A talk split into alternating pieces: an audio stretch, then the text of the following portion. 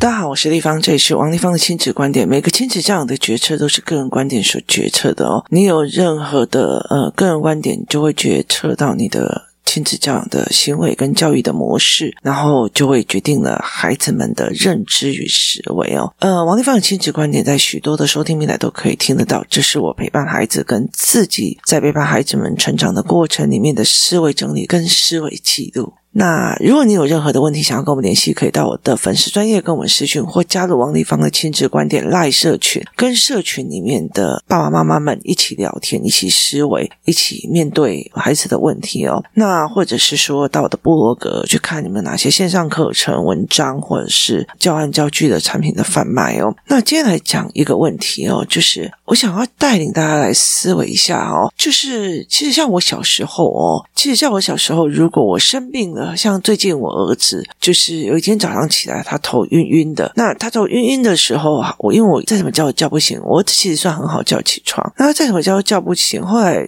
好不容易起来之后，他就跟我说：“妈妈，我头晕晕的。”那头晕晕的之后，我就想说：“好，那接下来还真的就是很不舒服的样子。”那我就说：“好，那我就帮你请假。”那于是我就帮他请假。请假以后，他就继续回去睡哦。其实我觉得精神不好，其实是一个判断的一个标准。今天不管你有没有发烧或怎么样，所以他后来就又继续睡，然后我就继续呃录我的 podcast，然后等到他呃醒来的之后，醒来之后已经大概中午了，然后他就吃了两根的卤鸡腿，就是可乐卤鸡腿这样子哦。那那一天我们习惯性的中医其实只有下午才有看诊，所以我们下午就会过去那边的哦，所以我们下午就过去那。去的时候，医生就问他说：“你怎么了？”他就说：“我早上起来头晕晕的，现在已经好多了哦。然后呢，呃，我本来还有稍微想要吐一点点，现在也好多了。”那医生就问他说：“那你今天呃吃的如何？”他就说：“我刚刚吃了两碗饭，再加上两只可乐卤鸡腿这样子。”然后医生就说：“那这样不用太担心。”他说：“只是受了一点点风寒，吃点药就好了。”那。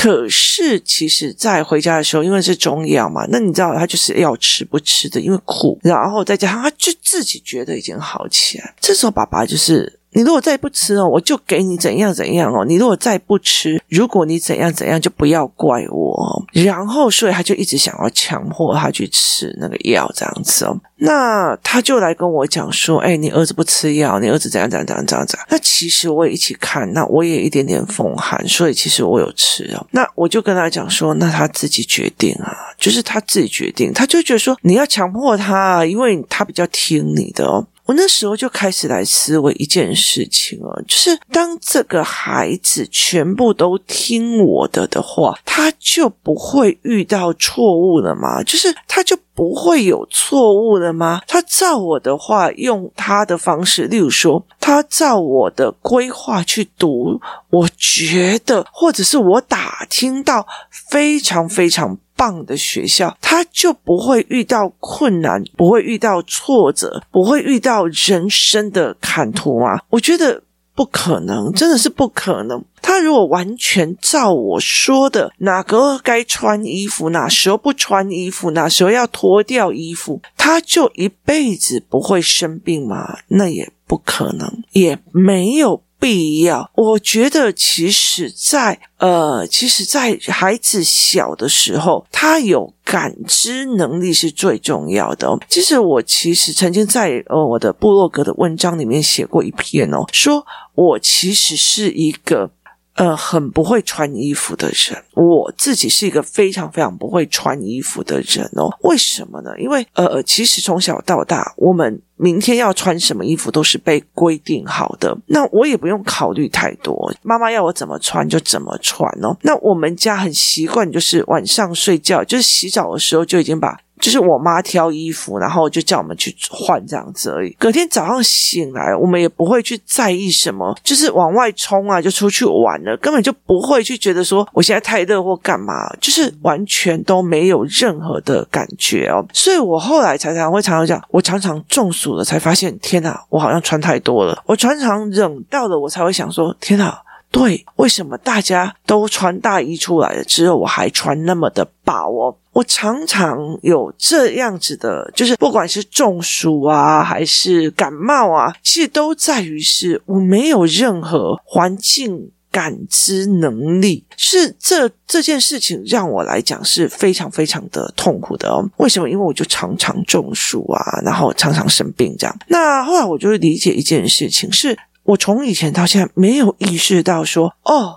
今天天气好像这样子，应该要多加一件衣服，或那一天怎样怎样，应该要怎么样哦。所以其实后来在很小的时候，我就会自己让我的孩子自己去挑他自己想穿的衣服哦。像呃一月份现在很冷哦。我女儿还是说穿短袖，然后穿睡衣。她的睡衣就是夏天的睡衣哦，就是一年四季都这样穿。那其实我有一个之前有一个帮我的中医师，他是排寒理论者哦，所以其实他其实就会呃把全身都包紧紧的，不可以受任何风寒。可是对我来讲，我会觉得说，我的小孩他们有自己的感知能力是一件非常重要的事情哦，所以我其实就会放给他们自己去决策。这件事情是因为我自己觉得说，他们就算照我的，我从小到大所有的事情，包括做的衣服，全部照我妈妈说的去穿去做。可是我丧失了我自己因为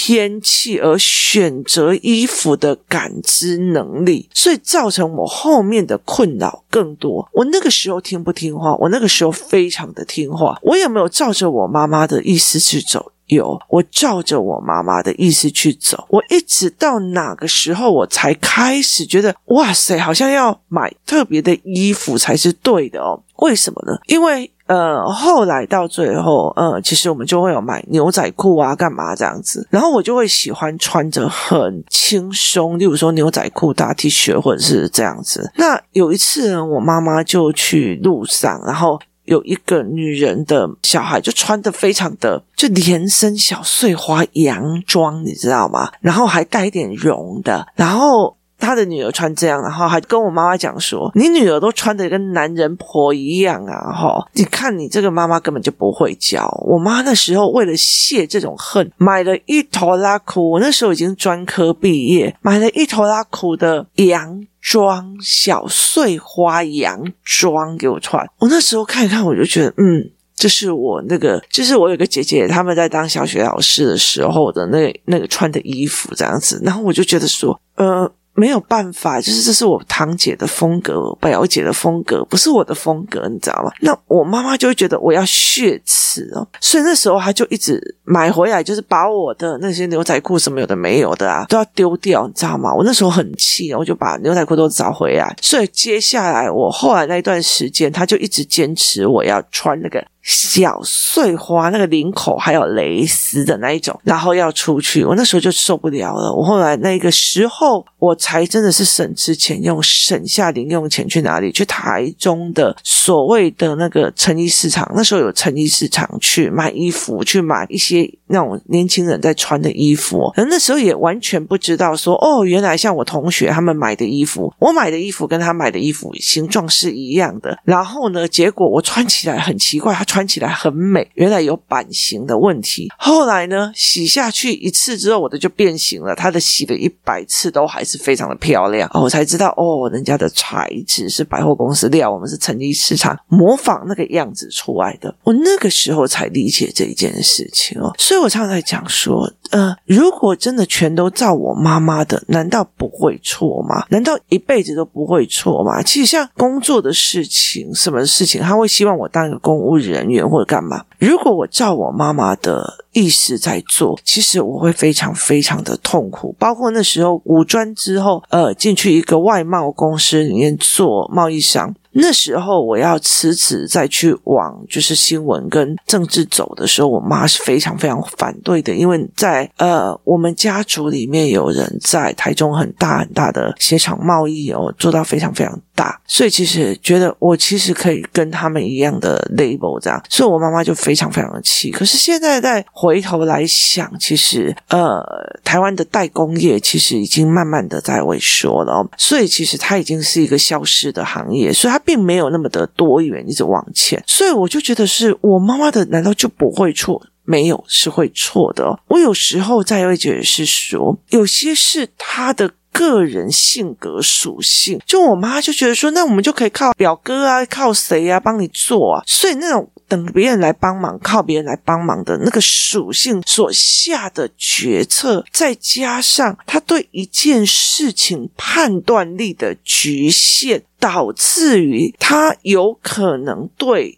我的人生下了错误的判断。如果我那个时候什么都听妈妈的，那也很危险哦。所以其实我们家每一个人都算叛逆哦。那后来我常常在想一件事情哦：如果我今天要当一个我说了小孩就要该去做，或者是我不愿意让他犯错，我甚至全部的东西都跑在前面。他接下来要上国中的，我宁愿全帮他全考完。我现在什么东西都先帮他做好。其实我跟你讲，我有超修的部分，我超修的在于对人、对事、对物的语言跟判断，让他少一点点的痛苦。我昨天在看一件事情的时候，就是呢，嗯，它是一个这样子的一个小说的故事。有一群人，他以为他们遇到了一个高人，他们认为他们遇到了一个高人，想请这个高人帮他们变成，就是。呃，做生意，然后做生意的规划，让他们变成富有的人，因为他们其实就是一个就是小人物啊，然后蛮贫穷的，他们想要赚钱这样子哦。那于是呢，他就请了这一个人，觉得他很神，他他真的蛮神的这个人哦。那于是他就帮他们规划了。那你知道吗？规划这件事情是这样子的，前期都一定在烧资金，就是例如说，像我一个朋友，好了，我朋友那时候他在跟人家。做生意的时候，他那时候在跟人家做生意的时候，例如说我一百万，他就用了一百万去装潢他的店，然后装潢了非常非常的多，然后还请了很多的人，就做不了三个月，他就倒掉了。倒掉了以后呢，他就赔了一百多万，没一百多万，然后里面的就是原本要投资他的也都跑掉了。为什么？后来我才理解了一件事情哦，他们以为开餐厅了以后就会开始赚，可是事实上不是，它会有半年、一年到两年的亏损，就是。你能打平就已经非常非常的好。那现在有很多人就是用网红短期操作，前面就很好，后面的因为他食物不好吃或价格不好，所以到最后后面的就没有持续力了。所以他就会有这样子的状况，就是他没有用所谓的准备金去准备那个前期，就是当你还没有回本的那个状况哦，所以会有一段亏损期间。那我在看着这个故事呢，也是他们希望这个很厉害的人帮他们，可是。后来他们他真的也是帮了，帮到你看他会有前期，你前期你们在生产产品，前期你在做设备，前期你们在印东西的时候，它其实都是一到两年的亏损或三年的亏损。你能打平或者是能还活着就已经了不起了。可是这个时候就呃，你知道创业就是这个样子哦，你永远都在面对新的问题，这是一个新的问题一过来。然后加上前面的亏损，于是这些人就说：“哦，我不要了，我要退股了，我要干嘛的？我要拿回本金哦。”这三个人就说：“我要拿回本金。”后来其实呃，最终就是拿出最多本金的那一个人，他是董事长，他就觉得我就是相信这个厉害的人，所以你们要退股，我就全部把你们的股份，我就用我的钱再把你弄回去。我大不了就是，例如说本金弄完要五百万，那我大不了再去赔七百万，这样他还是在可控制范围里面，那当这些人吵着要退股的时候，他也不需要听原因，他就直接给他退了。那他那个时候其实就觉得很痛苦，他就哭了一场以后，他就自己在思维一件事情哦，他自己在思维一件事情说，这些人的痛苦到底是他们的个性属性的问题，还是所谓判断力跟眼界的局限？我看到这里的时候，我其实会有一个。忽然惊醒的一个思维模式，为什么？因为所有的人哦，例如说，我以前啊，在很多的过程里面，很多人就说：“哎，王丽芳那个人为什么？呃，本来对你很好，后来现在又不要，然后本来以前你帮他那么多，他还在后面讲你坏话，干嘛的没有？或怎样怎样怎样？”我后来会理解的一件，我们会认定那个叫背叛，那个也叫出卖。可是对我来讲，我就觉得没有啊，就看通人性就好了，就是看通了想法，本来就是当你思维越来越。越增长的时候，你会找到共鸣的的越来越少。那台湾一直把被人喜欢、被人喜爱、受人欢迎，当成自己成功的价值。可是。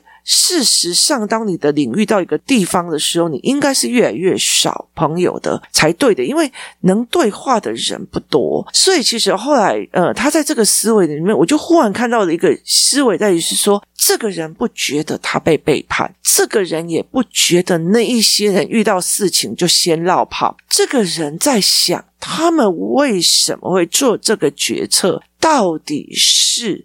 他们的个性是啊，因为我想要靠人嘛，我想要靠这个高人，我想要靠这个高人，感觉这个高人好像没有达到我现在马上立即富有的状况的时候，我就说，哎，这个高人没有用啊，他就是怎样啊？难道怎样怎样？他就开始一直骂这个高人哦，所以他就说，他到底是因为。我本来等着你，靠着你，要你给我东西，后来我等不到，要不到我认为我要的，还是他们自己的思维局限，自己的判断力是短视的，所以他没有办法看到很后面了。那那个时候，我就在看这一篇的时候，我就觉得哇。就是跟台湾所有的认知都不同，那个人不跟你玩的，一定是你有问题；那个人不怎么样，一定有问题。你朋友越来越少，一定是你有问题。拜托好吗？你。今天就不是在做黑道，黑道到最后都是哦，压低刮谢刮。可是当你到一个程度的时候，就想像麒麟王那个，你已经到了一个最顶上，已经没有人在跟你下棋了，已经没有人可以再让让你觉得哇靠，这小棋太美了。因为所有东西在你预期之下的时候，你会越来越孤单。那是你人生到了一个境界了。可是台湾没有这一块，台湾一直在告诉你你要去。无效社交就是跟很多的人啊，拉低赛秋瓜，然后来决策你自己有没有被受欢迎。所以，其实，在赖社群里面，大家在问的问题里面，很大的一个部分在呃。这个女孩子想要加入那个团体，那个团体不喜欢这个女孩子，这个怎样的？其实都是卡在这同样的一个问题，就是我们认为多朋友才是对的，所以才是有价值的，所以后来他就会用这样子的模式在思考。那那个时候我就会觉得说，对，没有错。所以这一件事情，我后来在想一件事：当我是一个妈妈，当我一个是一个妈妈，我觉得我的小孩全部都要在我的安排底下才是对的。你生病了，是谁叫你不听我的话？好，所以他听我的话，穿的衣服，他这一辈子就不生病了。没有，好，今天如果说啊，谁叫你？我早上叫你，你就没有起床，所以你才迟到了。好，所以意思就是说，如果我准时叫他起床，叫他起床的时候，他就马上起来，他就不可能迟到了。没有嘛？搞不好去学校过程里面有人出车祸，有人塞车，有人什么事情，他也有可能迟到。所以其实不代表小孩全听我们的就一定是对的吗？那后来我就在想说，当我们觉得小孩就是要听我们的时候，小孩就是要干嘛的时候，就是有时候就会在想一件事情，那有可能就是我们没有自觉到我们自己有可能有决策上的局限，意思就是说。不可能的，本人很有自信。我王丽芳所有说的，我女儿照做，就是人生赢家。我如果用这样子的思维在做，就代表没有去更新我自己。我以前这样想，我现在更新了。我以前这样想，我没有想到更新的，就是我没有在增长。我在封闭的世界里面，认为我全都对的。我在井里就知道这个井的天就这么的大，它的天空就是这么的大。我的小孩也要相信这个天空就是这么大。你就是跳不出这个井，你别傻了，你不要跳了，你不要干无谓的东西，是因。因为我自己的决策，我没有意识到，我没有意识到我自己的决策是有局限的。所以，其实当你一直觉得自己很自负啊，我是某个学校毕业，我的某个干嘛干嘛干嘛，甚至不是某个学校毕业，你都有这样觉得说，小孩就是要听我叫你做你就去做，我叫你干嘛你就干嘛，我叫你怎么样你知道吗？小孩只要一不让你的东西，谁叫你那时候不听我的？谁叫你不怎么样怎么样？好，